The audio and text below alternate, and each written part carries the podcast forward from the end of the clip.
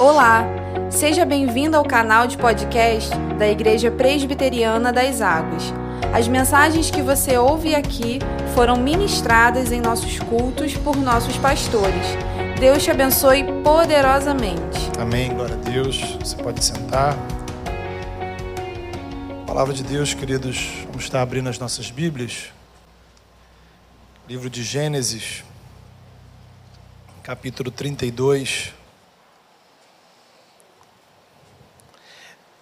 Gênesis, capítulo número 32.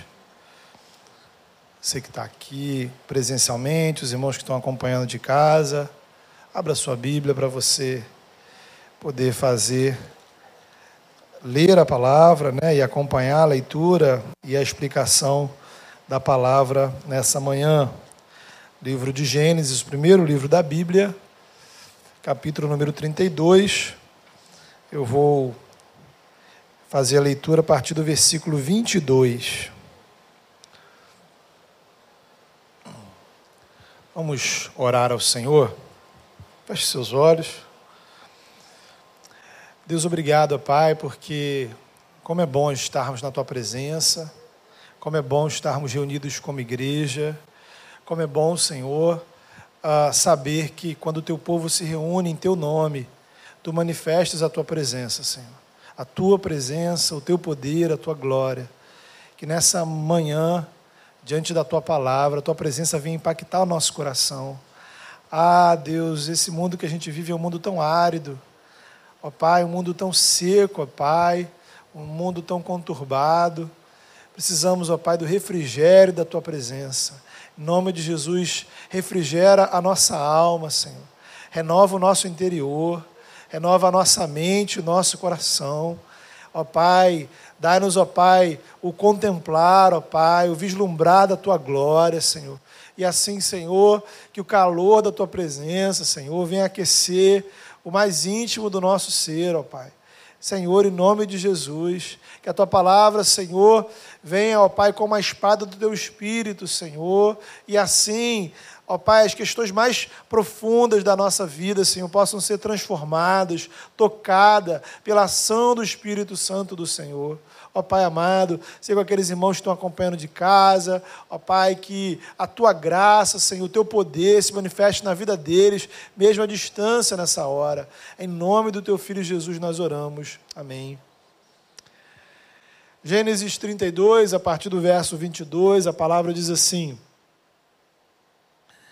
Levantou-se naquela mesma noite, tomou suas duas mulheres, suas duas servas, seus onze filhos, e transpôs o val de Jaboque. Tomou-os e fê-los passar o ribeiro, fez passar tudo o que lhe pertencia.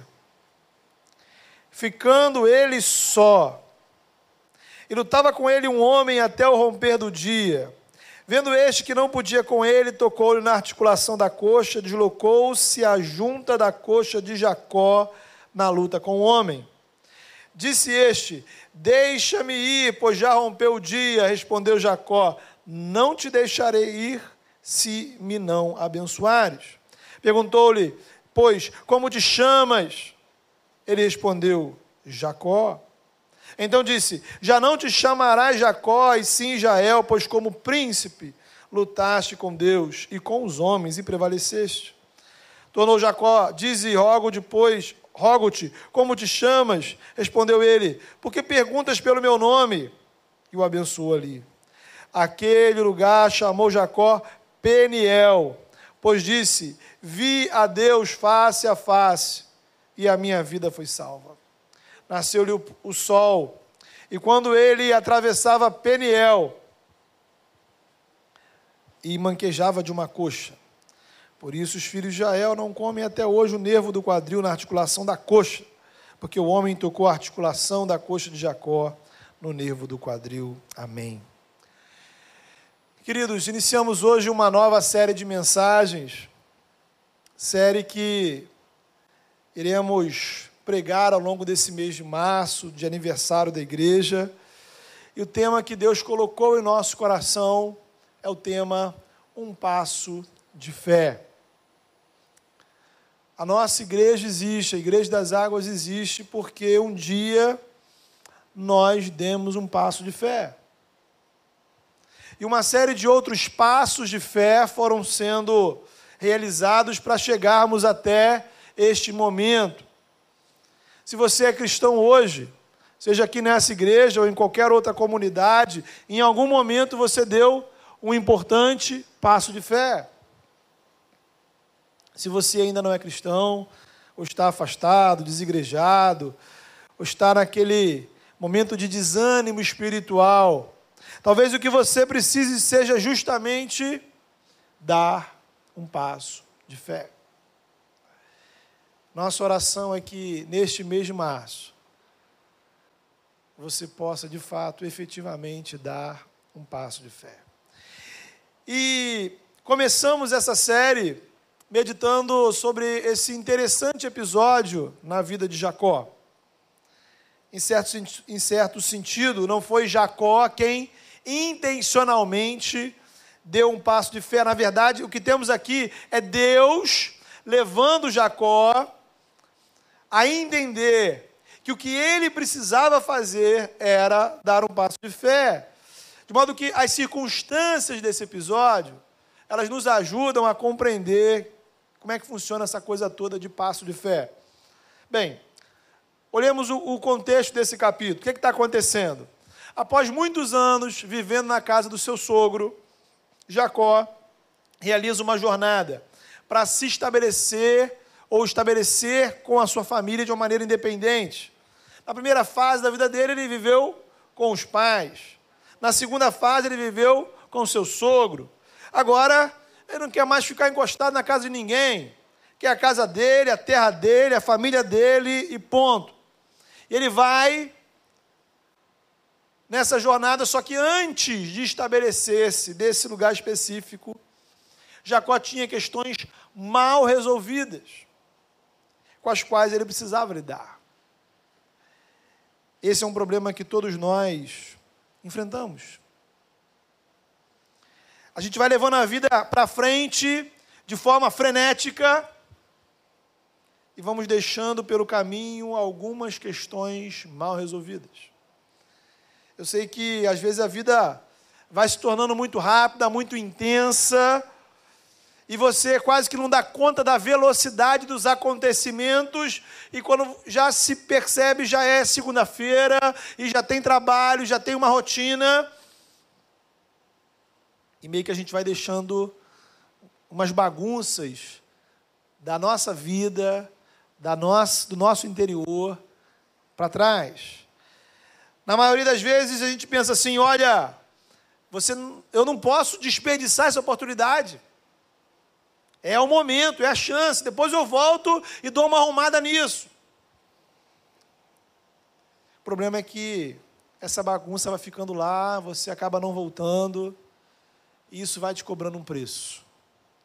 No caso de Jacó, ele tinha duas grandes questões mal resolvidas na vida dele. Uma era com seu irmão Esaú, a outra era com Deus. Só que Jacó estava preocupado apenas com a primeira questão. Na cabeça dele, o grande lance era o seu irmão, era a questão dele com o seu, o seu irmão. Vamos recapitular os acontecimentos. Isaú e Jacó eram filhos de Isaac, netos de Abraão. Isaú era o filho mais velho, o primogênito, que dava a ele privilégios, responsabilidades, tanto materiais quanto espirituais. Só que duas vezes, veja você, duas vezes Jacó participou de um esquema para enganar seu irmão. Na primeira, ele comprou, negociou a primogenitura, ou seja, o direito de primeiro filho que pertencia a Esaú, dando em troca um prato de lentilhas. Na segunda, em colúio com a sua mãe, Jacó fingiu ser o seu irmão e recebeu a bênção do seu pai. O pai dele abençoou Jacó pensando que este era Esaú. Jacó estava disfarçado de Esaú. Quando Esaú descobriu, ficou furioso, muito irritado, queria matar o irmão. Jacó então foge, deixa os pais, deixa o irmão e vai viver com o tio em uma cidade distante que vai vir a se tornar o seu sogro. Lá Jacó se casa, tem filhos, passam-se 20 anos. Veja você, 20 anos e questões mal resolvidas continuam no coração de Jacó. Agora Jacó está retornando à região onde moravam a sua família, os seus parentes. Ele é um outro homem, tem filhos, já, já, não, é uma, já não é um garoto. Porém, ele sabe que vai ter que lidar com o seu irmão. E Jacó está morrendo de medo. Quando ele então fica sabendo que Isaú está vindo ao encontro dele com 400 homens, ele fica doido. Né? Na cabeça dele, o irmão dele está vindo para arrumar uma grande confusão. O medo é tanto que Jacó ora. É a única oração que a gente vê registrada de Jacó na Bíblia. Uma oração bonita, está aí nos versículos de 9 a 12. Ele vai dizer no versículo 11: Por favor, Deus, me salva do meu irmão. Eu estou com medo que ele venha me atacar e a minha família. Sabe, você já deve ter passado por isso ou já deve ter visto pessoas agindo assim. Pessoas que procuram Deus quando estão com medo. Quando bate a aflição, é a hora da oração. Foi como Jacó agiu. Pediu a Deus que o livrasse da ira vingativa do irmão. 20 anos se passaram, mas os nervos estavam à flor da pele. Só que, além de orar, Jacó estabeleceu ali um, um plano, né? Ele tentou conquistar o irmão. Começa a enviar presentes, presentes valiosos, muitos presentes. Só que, veja você, o que Jacó não sabia é que enquanto ele se preparava para encontrar com o irmão, Deus estava preparando um encontro com Jacó. Antes de resolver suas pendências com o irmão, Jacó tinha assuntos a tratar com Deus. Só que ele não sabia disso ou não se importava com isso.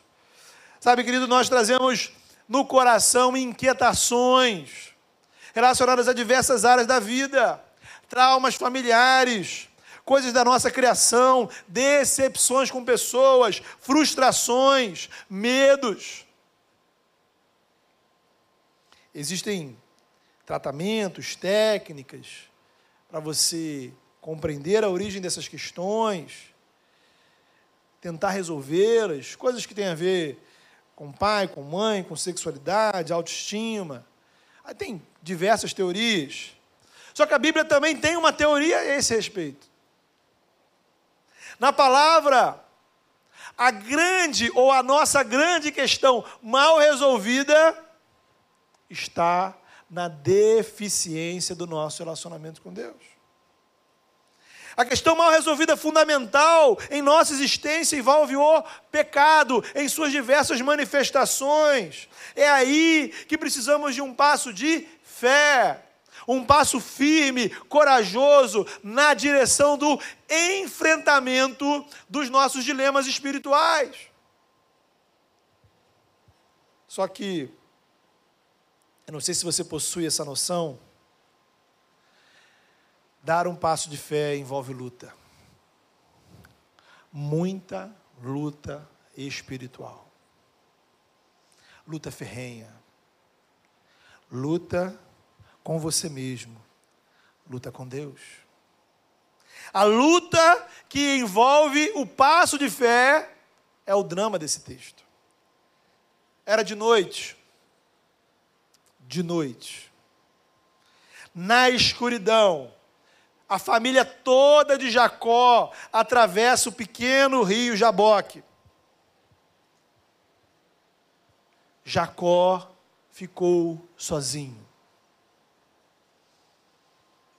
E de repente, um homem surge do nada e começa a lutar com Jacó.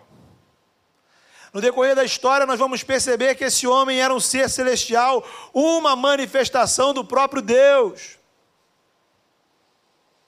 É a conclusão do próprio Jacó no versículo 31. Eu vi Deus face a face. É algo para nós hoje meio inusitado. Eu estou lutando com um homem e esse homem é Deus. Mas ao longo do Antigo Testamento, era muito comum Deus manifestar a sua presença na forma de um ser humano.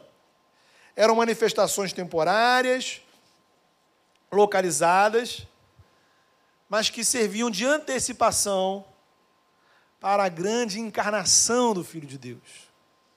Não podemos esquecer que o Filho de Deus, divino, eterno, se tornou ser humano em carne e osso de forma plena e definitiva. Hoje, Jesus, que é homem e Deus, está ao lado do Pai, com toda autoridade sobre todo o universo, e ele é 100% homem, ser humano, e um dia ele voltará, trazendo a justiça de Deus, novos céus e nova terra, 100% ser humano.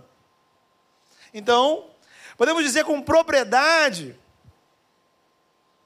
que de fato foi um encontro entre Jacó e Deus. Uma luta, uma briga entre Jacó e Deus. Dois aspectos importantes nesse encontro. Primeiro, quem foi ao encontro de Jacó foi Deus. Por outro lado, Deus manifestou a presença dele quando Jacó estava sozinho. No primeiro aspecto, a gente percebe que quem começou a briga foi Deus. Todo encontro que temos com o Altíssimo, todo encontro que temos com o Eterno e Todo-Poderoso, acontece por iniciativa de Deus. Ele vem ao nosso encontro por um ato de graça, veja você, por um ato de graça, Deus permitiu que Jacó brigasse com ele.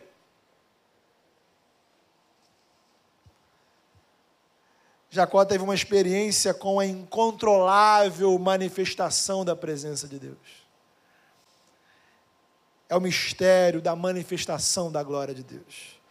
Algo que a gente não domina, algo que a gente não controla, porque Deus é soberano e ele se manifesta onde quer, como quer.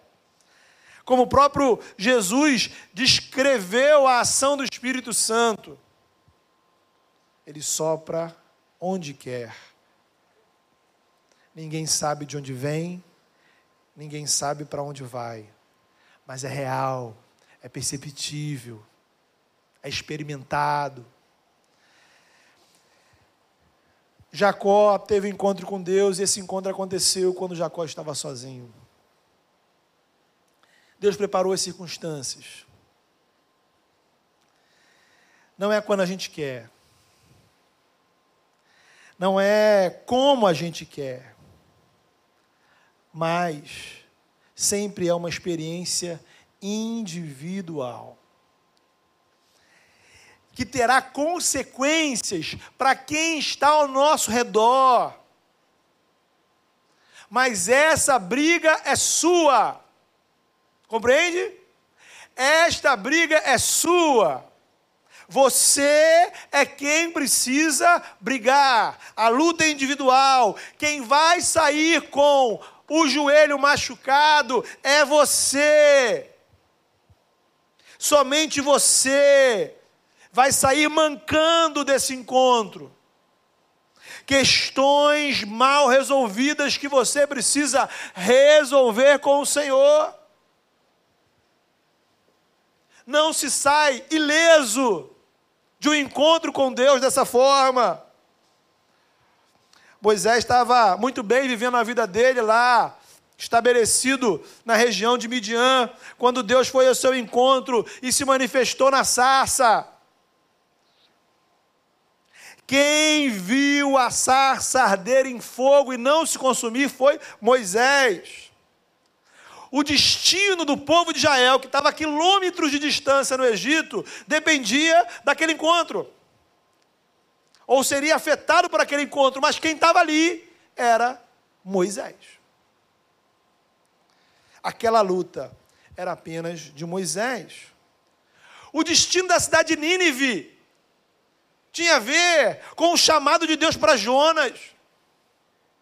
Jonas fugiu. Todos que estavam no barco sofreram as consequências da desobediência de Jonas. Mas Jonas era um desobediente crente, né? E ele era crente suficiente para dizer: essa briga é minha. Essa luta é minha. Eu não quero brigá-la. Eu quero fugir. Mas eu sei que é comigo que Deus está brigando. E por isso ele foi parar no peixe. As lutas espirituais, queridos, mais intensas são tra travadas na individualidade, na solidão do quarto, na solidão da sua alma, naquelas escolhas e decisões que você toma no seu interior. E que pessoas ao seu redor às vezes nem sequer têm ideia. As consequências do que você, dessa luta, afetarão sua família, seus amigos, sua igreja, seus colegas de trabalho, as pessoas vão ver, poxa, você agora está diferente, alguma coisa mudou. Mas quem travou a luta foi você. A luta é sua, apenas sua. É quando Deus vem ao seu encontro e Deus te confronta, Deus te chama para briga. Você quer ser abençoado, é o que Jacó queria. Ora, quem não quer, né? Jacó queria ser abençoado, mas Deus queria mudar a vida de Jacó.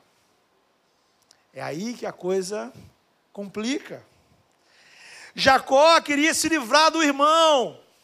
Jacó queria se livrar do problema, não é o que você quer? Se livrar dos seus problemas. Mas o que Deus tem para a nossa vida é outra coisa. Deus vai abençoar Jacó. Mas há um preço um preço de mudança de vida, um preço de sair mancando. A preocupação de Jacó era legítima, humana. Mas Deus tinha algo muito maior, muito mais amplo para a vida dele, coisas que Jacó não tinha ideia. É a mesma coisa com você, meu irmão, minha irmã. Você quer ser abençoado, você deseja ser abençoado, você ora por bênçãos, mas Deus tem algo maior, mais amplo, que vai te afetar e vai afetar as pessoas ao seu redor, e pessoas serão abençoadas. Mas você vai sair mancando. É isso que está envolvido, queridos, quando a gente dá um passo de fé no mundo dos negócios, no o mercado financeiro, o tempo todo fala com a gente sobre riscos, né? Assumir riscos. Precisamos ter coragem para arriscar. O ponto na mentalidade, né, da sociedade é que você se arrisca para ganhar mais. Né? Ninguém se arrisca para ganhar menos. Ninguém se arrisca para ter um prejuízo. Você se arrisca, faz aquela jogada, aquela aposta, aquele cálculo, você analisa as tendências, para que lá na frente você tenha vantagens. Anote isso, queridos. Com Deus não há jogada. Não tem esquemas com o eterno. Sabe, não existe essa lógica. Faça isso aqui que vai acontecer aquilo ali. Existem sim religiões por aí que vão te oferecer esses esquemas.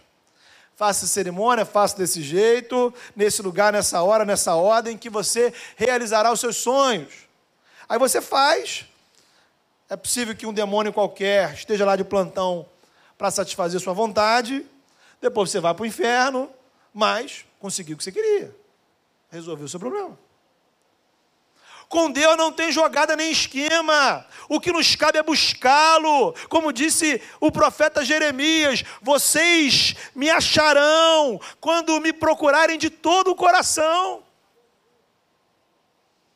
E eu, veja o texto, e eu me deixarei ser encontrado por vocês. Louvado seja Deus, porque Ele nos permite, Ele se deixa ser encontrado. Encontramos Deus em Jesus, encontramos Deus na palavra, encontramos Deus na igreja, encontramos Deus na ação do Espírito Santo. Deus é um Deus que quer ser, ele, ele quer ser encontrado por aqueles que o procuram. Então, estaremos em Peniel. Estaremos face a face com a glória de Deus. E aí, em Peniel, você será confrontado a um passo de fé. Um passo que não é baseado em avaliação humana, um passo onde os riscos de dar errado são maiores do que aquilo de dar, aqueles de dar certo, a probabilidade de dar certo. Um passo que não vai na direção do que é financeiramente mais vantajoso, um passo que não vai naquilo que você vai ter mais controle, ao contrário, vai te tirar controle, o futuro já não estará nas suas mãos, já não vai depender do seu planejamento. Na linguagem de hoje, um passo que vai tirar você da zona de conforto. É a luta que Jacó está travando. O encontro com Deus, queridos, note bem, não significa ausência de conflito encontro com Deus eterno, todo-poderoso, vivo, real, revelado na pessoa de Jesus, não é um encontro onde existe ausência de conflito. Essa teologia barata que existe por aí não é bíblica. Jesus estava absolutamente na presença de Deus. Na verdade, ele é o próprio Deus, e ainda assim a caminhada de Jesus nessa terra foi de conflito, foi de luta luta no deserto, luta em oração, luta em jejum, luta suando gotas de sangue. Eu creio que o lugar mais impressionante onde a Bíblia descreve isso está na segunda carta de Paulo aos Coríntios, onde Paulo fala o seguinte, né? abre aspas aí. Eu fui encarcerado muito, muito mais vezes fui açoitado, severamente exposto à morte repetidas vezes. Cinco vezes recebi 39 açoites. Três vezes fui golpeado com varas. Uma vez eu fui apedrejado, três vezes sofri naufrágio. Passei uma noite um dia, e um dia exposto à fúria do mar. Estive continuamente viajando de uma parte para outra, enfrentei perigos em rios perigos de assaltantes, perigo dos meus compatriotas, perigo dos gentios, perigos na cidade, perigos no deserto, perigos no mar, perigos dos falsos irmãos. Fiquei sem dormir, passei fome, sede. Muitas vezes fiquei em jejum, suportei frio e nudez. Além disso, enfrento diariamente a pressão interior, que é essa, a saber, a preocupação de todas as igrejas. Se devo orgulhar, veja como ele conclui. Se devo me orgulhar, que sejam nas coisas que mostram a minha fraqueza. Lutas, irmãos, lutas. Paulo pôde dar um passo decisivo de fé quando se quebrantou diante de Deus, e aí ele percebeu que o poder de Deus se aperfeiçoa onde? Na fraqueza. E aí, quando você não procura a fraqueza, Deus te expõe a fraqueza, Deus te chama para briga. Deus te toca na coxa, na articulação, para você depender dEle. Damos um passo de fé quando reconhecemos a nossa fraqueza, nos colocamos na dependência de Deus, e isso, note bem, não é gostar de sofrer. Lembre que, nesse mesmo contexto, Paulo vai falar do espinho na carne, e Paulo não diz em nenhum lugar que ele gostava de ter espinho na carne. Ah, que bom ter espinho na carne. Ele orou para que Deus tirasse o espinho na carne. Mas a resposta de Deus para Paulo foi não. Da mesma forma, Jacó não queria sair mancando. O que devemos compreender, queridos, é que nesse mundo no formato dessa realidade,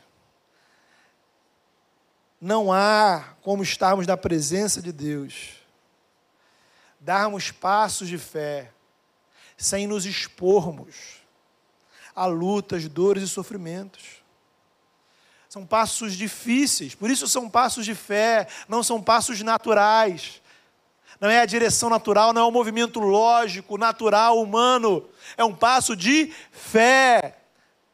São passos que nos levam para a vontade de Deus, que nos proporcionam grandes experiências com Deus. Mas são passos difíceis. É a luta de Jacó. Nosso texto afirma no versículo 25 que Jacó não se deixava dominar. Olha que coisa interessante. É igual você. É igual você. Veja, né? Então, para os teólogos de plantão é importante observar o seguinte: Deus ele domina quem ele quiser.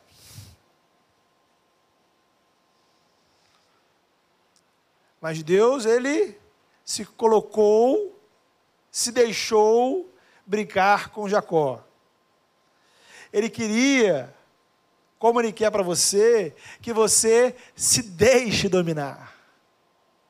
E aí vem a briga. Jacó queria bênção, não queria quebrantamento. Até aquele momento da sua vida, Jacó estava acostumado a vencer pela malandragem. É isso que o nome dele significava, ele era o cara esperto. O cara que sempre tinha uma jogada, um esquema, uma saída, aquele cara safo. Literalmente para Jacó valia tudo para sair ganhando. Enganou seu irmão, enganou seu pai, era um homem prático, pragmático. Naquela altura do campeonato, um homem bem-sucedido, rico, de muitas posses. E é assim que ele está tentando resolver o problema com o irmão, está mandando presente, está mandando coisa. Porém, essa luta que Deus estava tra travando com Jacó não seria vencida como as outras. Agora não era o irmão, agora não era o pai, agora não era o sogro, agora era Deus. Sem jogadas, sem esquemas, sem manipulações. Agora, somente um passo de fé tiraria Jacó daquela situação. Era preciso viver e vencer pela dependência de Deus. Jacó lutou, como você tem lutado. Jacó resistiu, como você tem resistido. Não cedeu. E aí Deus tomou providências. O texto diz que Deus tocou na articulação da coxa de Jacó, na articulação da sua perna. Jacó saiu de Peniel mancando. Isso não é aleatório. Quem manca é alguém que precisa se apoiar em alguma coisa ou em alguém para ficar estável. Jacó aprendeu que a vitória de Deus para a sua vida estava na dependência de Deus. O seu futuro não, não passaria mais por aproveitar oportunidades, fazer esquemas, tirar vantagem. O seu futuro agora precisava ser baseado no ato de fé. É, esse é o ponto, queridos. É a vitória da derrota. Um passo de fé é a vitória da derrota. Vencemos quando mancamos. Jacó foi abençoado quando se deu conta que não iria vencer aquela luta. Não era pela força, esse foi o erro dele, esse é o nosso erro. Você está querendo vencer pela força, pelo seu esforço, pelo seu empenho, sua dedicação, mas não se trata disso. Quantas e quantas vezes nesses oito anos eu enfrentei essa luta. E a gente tende sempre a achar que vai vencer pelo nosso esforço, pela nossa dedicação, pela nossa inteligência, pelo nosso planejamento por, por aquilo que a gente faz, as ideias, os eventos, as iniciativas. E então Deus vem ao nosso encontro. E Deus vem brigar com a gente. E a gente não se deixa dominar. E a gente briga, a gente se cansa, a gente se esgota até que mancando, se arrastando no chão. Aí você diz assim: Eu entendi. Agora eu entendi. E aí você vai dar o passo de fé. Um passo baseado na confiança do poder de Deus. Um passo de quem reconhece a sua fraqueza. Me lembrei de um dos hinos clássicos aí da igreja evangélica que diz: Não é dos fortes a vitória, nem dos que correm melhor, mas dos fiéis e sinceros que seguem junto ao Senhor. E há uma parte que eu muitas vezes já orei essa parte, que diz assim: Senhor, desejo e te imploro que me permitas lutar sempre ao teu lado, até os meus dias findar. É o privilégio da gente lutar, não contra o Senhor, mas ao lado do Senhor não contra o povo de Deus, mas junto do povo de Deus. Não em favor dos meus interesses, mas em favor do reino de Deus. É uma luta constante. Por isso que Paulo, lá na segunda carta de Timóteo, já encerrando a sua vida, ele vai dizer: Eu combati o que? O bom combate. Ou seja, eu briguei briguei a luta da fé, briguei a luta do reino. Foi briga. Briguei até agora, mas guardei a fé. Não perdi a fé no meio de toda essa luta. Para concluir, queridos, chama a sua atenção de que Jacó saiu daquele encontro com três marcas. Três marcas. Três coisas incríveis aconteceram na vida dele, naquele dia, à noite, em Peniel. Três coisas que Deus pode fazer na sua vida também. Primeiro lugar, você já sabe, Jacó saiu mancando. Meu desejo nessa manhã é que você saia daqui mancando. Deus precisa tocar no seu ponto de apoio. Pode ser um ponto físico, emocional, material, não sei. É você e Deus, porque a briga é individual. Mas essa luta só vai cessar quando você se entregar aos pés do Senhor. E aí você dizer: Senhor, eu vou para onde o Senhor mandar, eu faço o que o Senhor mandar, eu vou enfrentar o que o Senhor me mandar enfrentar. Eu vou dar um passo de fé, confiando no Senhor, na Sua vontade. Eu não quero ficar de pé, longe da Tua vontade. Se tiver que ficar mancando, prostrado, mas aos teus pés, é ali que eu vou ficar, na dependência de Deus. Essa é a marca que precisa existir na sua vida. Segundo lugar, Jacó saiu dali com outro nome. O nome Jacó significava que ele prevalecia pela enganação, pelo esquema, pela inteligência dele, pela esperteza. O nome Israel é a primeira vez que a palavra Israel aparece na Bíblia nesse texto. O nome Israel significa aquele que prevalece pelo poder de Deus. O nome aqui é mais que um rótulo. A mudança de nome significa uma mudança de identidade a experiência da presença de Deus, quando estamos em Peniel, quando estamos diante do Senhor, Deus proporciona mudanças profundas em quem nós somos. Quem você é? Quem você é? Já fez essa pergunta? Quem nós somos? Aqueles momentos de crise, né? Crise de meia-idade, aí tem várias crises que a gente vai tendo, né? De vez em quando tem as minhas.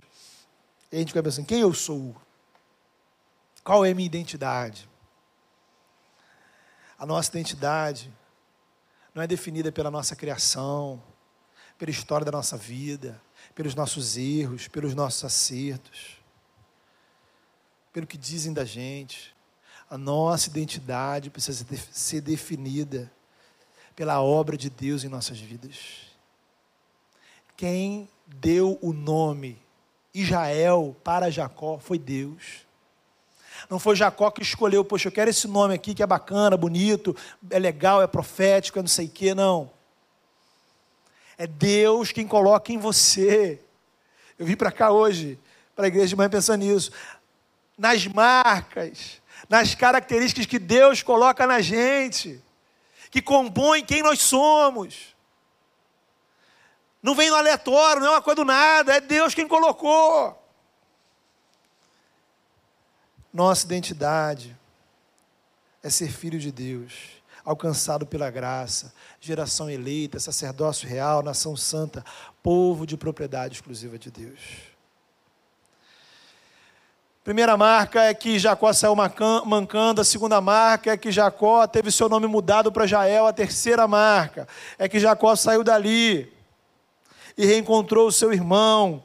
Querido, não deixe passar despercebido que a luta aconteceu à noite. E ao raiar do dia, Jacó começou uma nova etapa da sua vida. O dia raiou, o sol nasceu e Jacó vai. E tem uma cena emocionante, onde aquele homem com medo, aquele homem que de desejava que Deus o livrasse do seu irmão, ele vê o seu irmão, o seu irmão sai correndo ao seu encontro, o abraça, o beija e ambos choram juntos.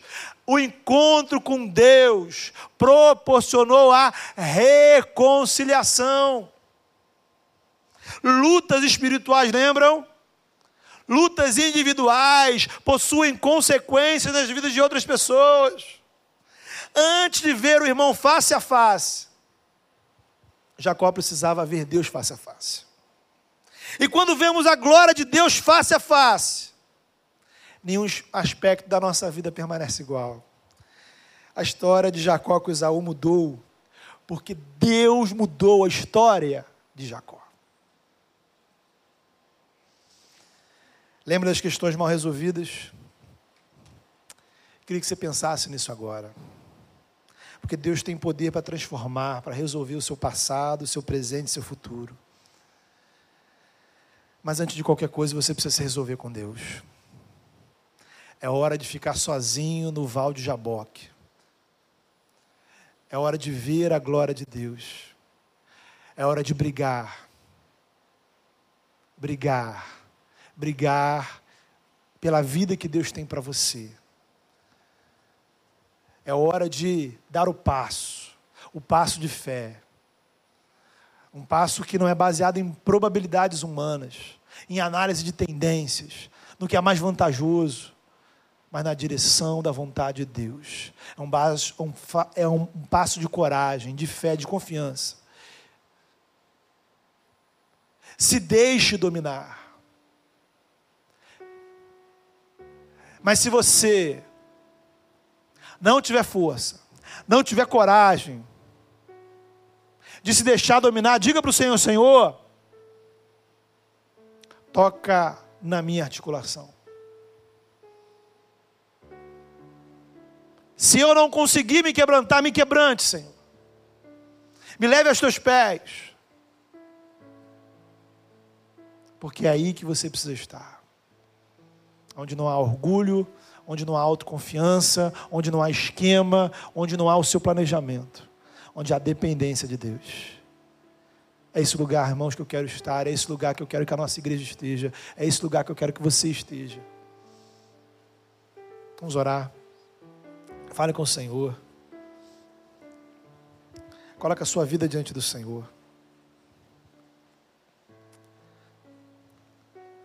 O Senhor te trouxe aqui. O Senhor fez existir essa igreja, porque o Senhor tem um propósito para as nossas vidas.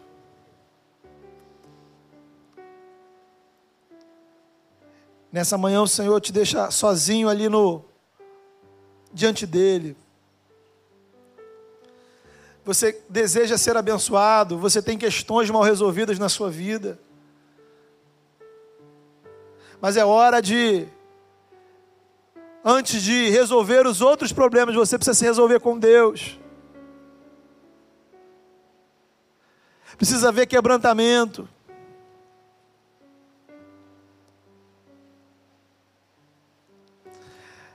Ah, Deus amado, em nome de Jesus.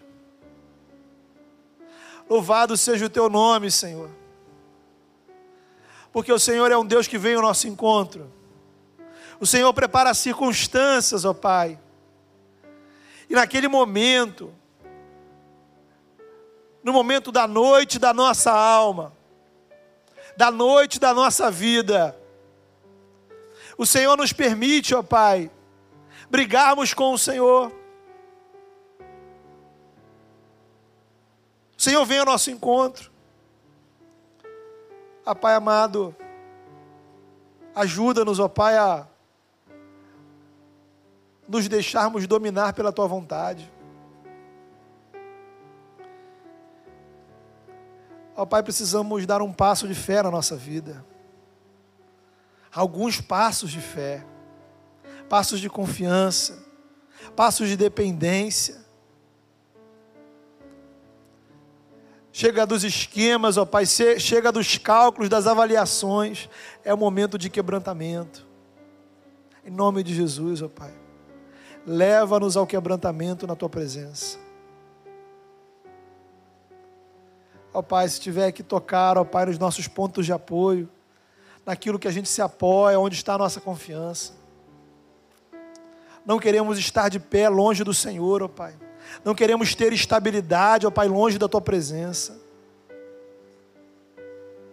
Se tivermos que mancar,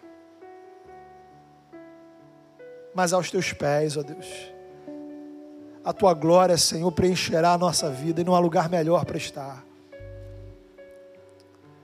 Sim, Senhor, temos questões como Jacó tinha com o irmão. Temos questões que estão à nossa frente, Senhor. Dentro das nossas casas, dos nossos trabalhos, na nossa família, no nosso interior, no nosso íntimo. Questões mal, mal resolvidas. Mas hoje, Senhor, queremos nos resolver com o Senhor. Quebranta-nos, ó Pai. Quebranta-nos, ó Pai. Que todo orgulho, autossuficiência, possa ser quebrado, Senhor. E que a gente possa, Senhor, simplesmente segurar nas tuas mãos. Porque é na dependência do Senhor queremos vencer. O teu poder se aperfeiçoa na fraqueza, Senhor. Perdoa, Senhor, quando reclamamos as nossas fraquezas. Manifesta o teu poder nessa hora nas nossas vidas, ó Pai. Manifesta o teu poder na tua igreja. Que o poder do Senhor se manifeste na fraqueza da nossa fé, na fraqueza da nossa santidade, na fraqueza, Senhor, das nossas condições. Para a glória do teu nome, em nome do teu filho, que todos, ó Deus, que vejamos, ó Deus, que esse lugar seja Peniel, Senhor. Ainda que a gente saia daqui mancando, nós possamos dizer: vimos Deus, vimos a glória de Deus, e a nossa vida foi preservada. Em nome do teu filho Jesus oramos. Amém.